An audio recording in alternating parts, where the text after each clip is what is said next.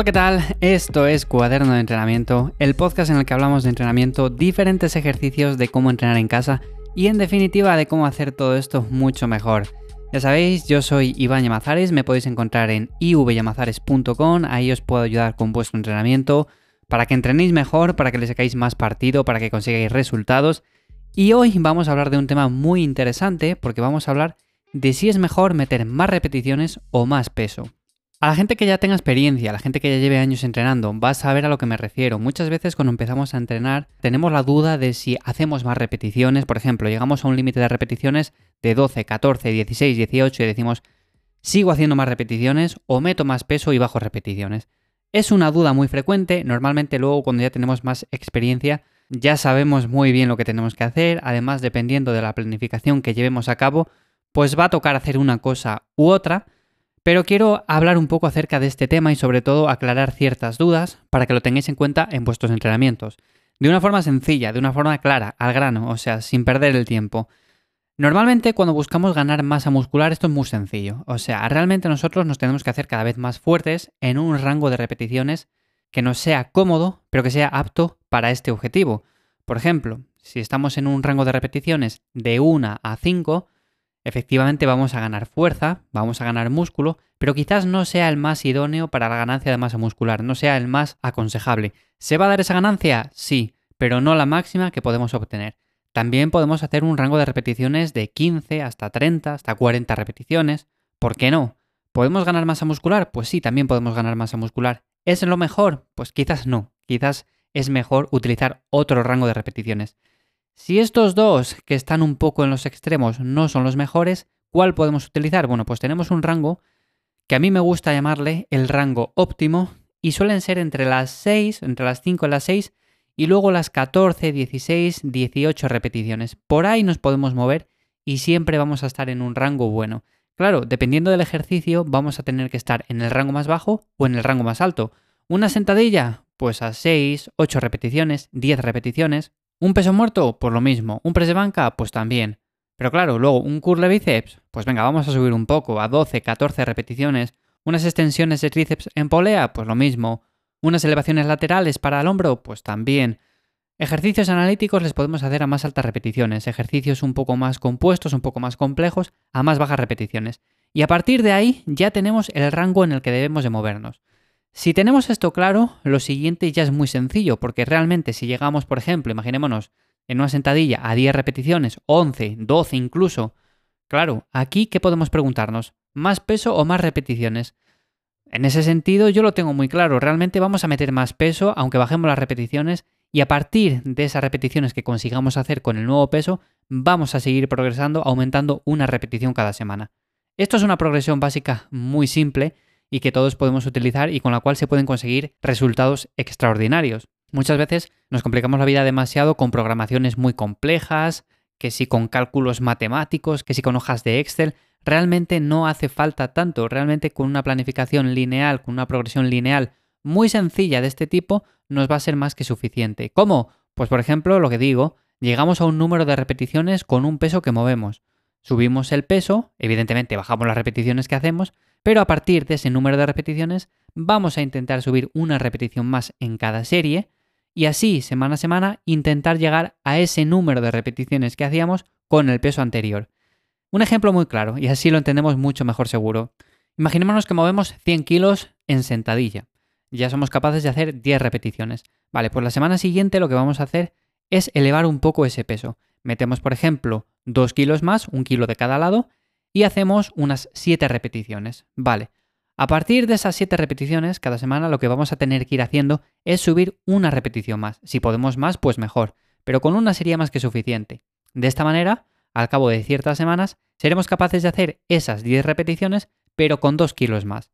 ¿Qué va a suceder entonces? Bueno, pues lo mismo que hacíamos hace unas semanas. Simplemente vamos a añadir 2 kilos más o el peso que tengamos programado y a partir de ahí vamos a intentar otra vez progresar semana a semana en el número de repeticiones.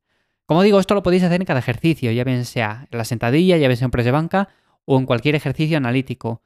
Es una de las mejores formas que tenemos de progresar y esta duda ya queda totalmente desplazada, o sea, ya no vamos a preguntarnos más eso de más peso o más repeticiones, porque realmente ya sabemos cuándo tenemos que añadir más peso y ya sabemos cuándo tenemos que ir a más altas repeticiones. Aquí hay muchas opciones que tenemos, o sea, esto ha quedado es un simple ejemplo, pero realmente tenemos un montón de variantes, así que en siguientes episodios, si os interesa, puedo seguir hablando de este tema más. También hay algo que está muy relacionado con esto y es el tema de llegar al fallo o no llegar al fallo. Aquí lo interesante es realmente sacar una repetición más o dos repeticiones más en cada nueva sesión de entrenamiento. Si llegamos al fallo en una sesión de entrenamiento y a la siguiente nos hemos recuperado bien, no va a pasar nada. Si llegamos al fallo de manera habitual, de manera constante, sí que va a pasar, va a repercutir en nuestro rendimiento y posiblemente en la siguiente sesión o hacemos las mismas repeticiones o bajamos alguna y ahí sí que ya esto es malo. Es malo porque seguramente vayamos para atrás, nos estanquemos, empecemos a pensar que algo estamos haciendo mal, nos empecemos a frustrar y no sabemos muy bien por dónde tirar. Este es uno de los problemas más comunes y con los que más me encuentro y por lo tanto quiero que lo tengáis en cuenta. Normalmente cuando digo siempre hay que estar cerca del fallo, con una, dos o tres repeticiones cerca del fallo sería más que suficiente. Por ejemplo, en ejercicios analíticos como un curl bíceps, si llegáis al fallo de manera más habitual no va a pasar nada. Si os quedáis a una repetición tampoco va a pasar nada, pero en una sentadilla quedaros un poco más lejos, a dos repeticiones por ejemplo, o tres repeticiones incluso. En un peso muerto convencional también es un ejercicio complejo, básico, muy demandante y no vamos a llegar al fallo, evidentemente que no. Habrá personas que digan que sí, que es bueno llegar al fallo en estos ejercicios. A mi modo de ver, yo siempre he progresado mucho más cuando me mantengo en ese rango, dejando unas tres repeticiones antes de llegar al fallo. Y total, que junto con todo esto al final ya lo tendríamos todo controlado.